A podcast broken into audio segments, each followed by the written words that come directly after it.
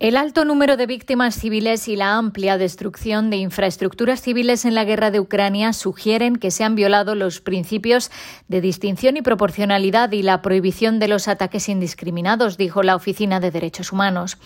Desde que las Fuerzas Armadas rusas lanzaron sus ataques el 24 de febrero, al menos 1.035 civiles han muerto y al menos 1.650 han resultado heridos.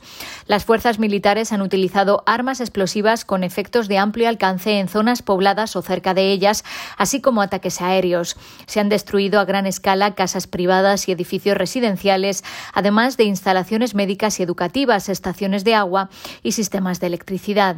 La oficina destaca que el 3 de marzo 47 civiles murieron al destruirse dos escuelas y varios bloques de apartamentos en Chernihiv, y todo indica que fueron el resultado de ataques aéreos rusos. El 9 de marzo el hospital número 3 de Mariupol fue destruido y lo más probable es que también fuera resultado de un ataque aéreo ruso. 17 civiles, entre ellos niños y mujeres embarazadas, resultaron heridos. Una mujer embarazada y su bebé murieron posteriormente. También están investigando las denuncias de bombardeos indiscriminados de las Fuerzas Armadas ucranianas en Donetsk y en otros territorios controlados por las autoproclamadas repúblicas. These attacks cause immeasurable estos ataques causan un sufrimiento humano inconmensurable y pueden constituir crímenes de guerra y deben cesar, dijo Matilda Wegner, la representante de la oficina en Ucrania. El Programa Mundial de Alimentos estima que el 45% de los habitantes de Ucrania tienen dificultades para encontrar lo suficiente para comer.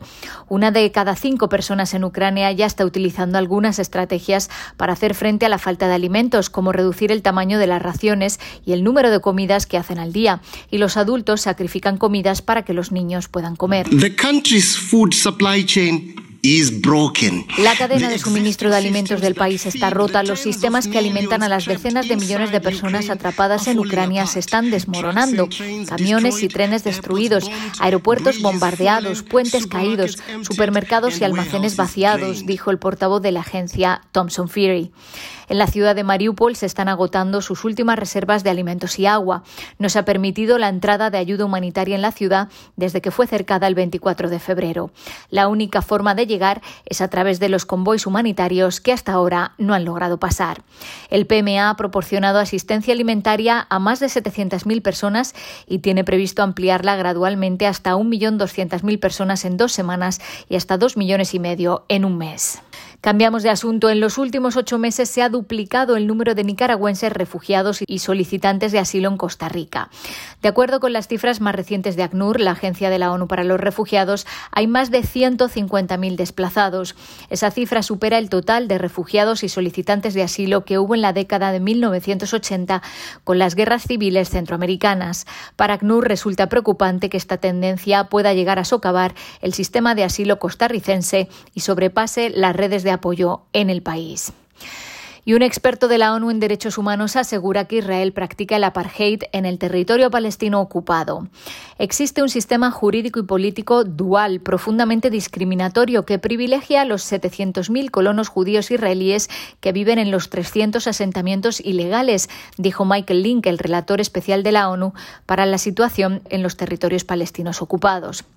En el mismo espacio hay más de 3 millones de palestinos que carecen de derechos, viven bajo un régimen opresivo de discriminación institucional, añadió. Otros 2 millones de palestinos viven en Gaza, descrita habitualmente como una prisión al aire libre. El relator dijo que un régimen político que prioriza de forma tan intencionada y clara los derechos fundamentales a un grupo sobre otro, sobre la base de su identidad racial, nacional y étnica, satisface la definición legal internacional de apartheid. El apartheid no es, lamentablemente, un fenómeno confinado a los libros de historia del sur de África, asegura en su informe al Consejo de Derechos Humanos, y recuerda que el Estatuto de Roma de la Corte Penal Internacional prohíbe el apartheid como crimen contra la humanidad hoy y en el futuro, donde quiera que exista. Hasta aquí las noticias más destacadas de las Naciones Unidas.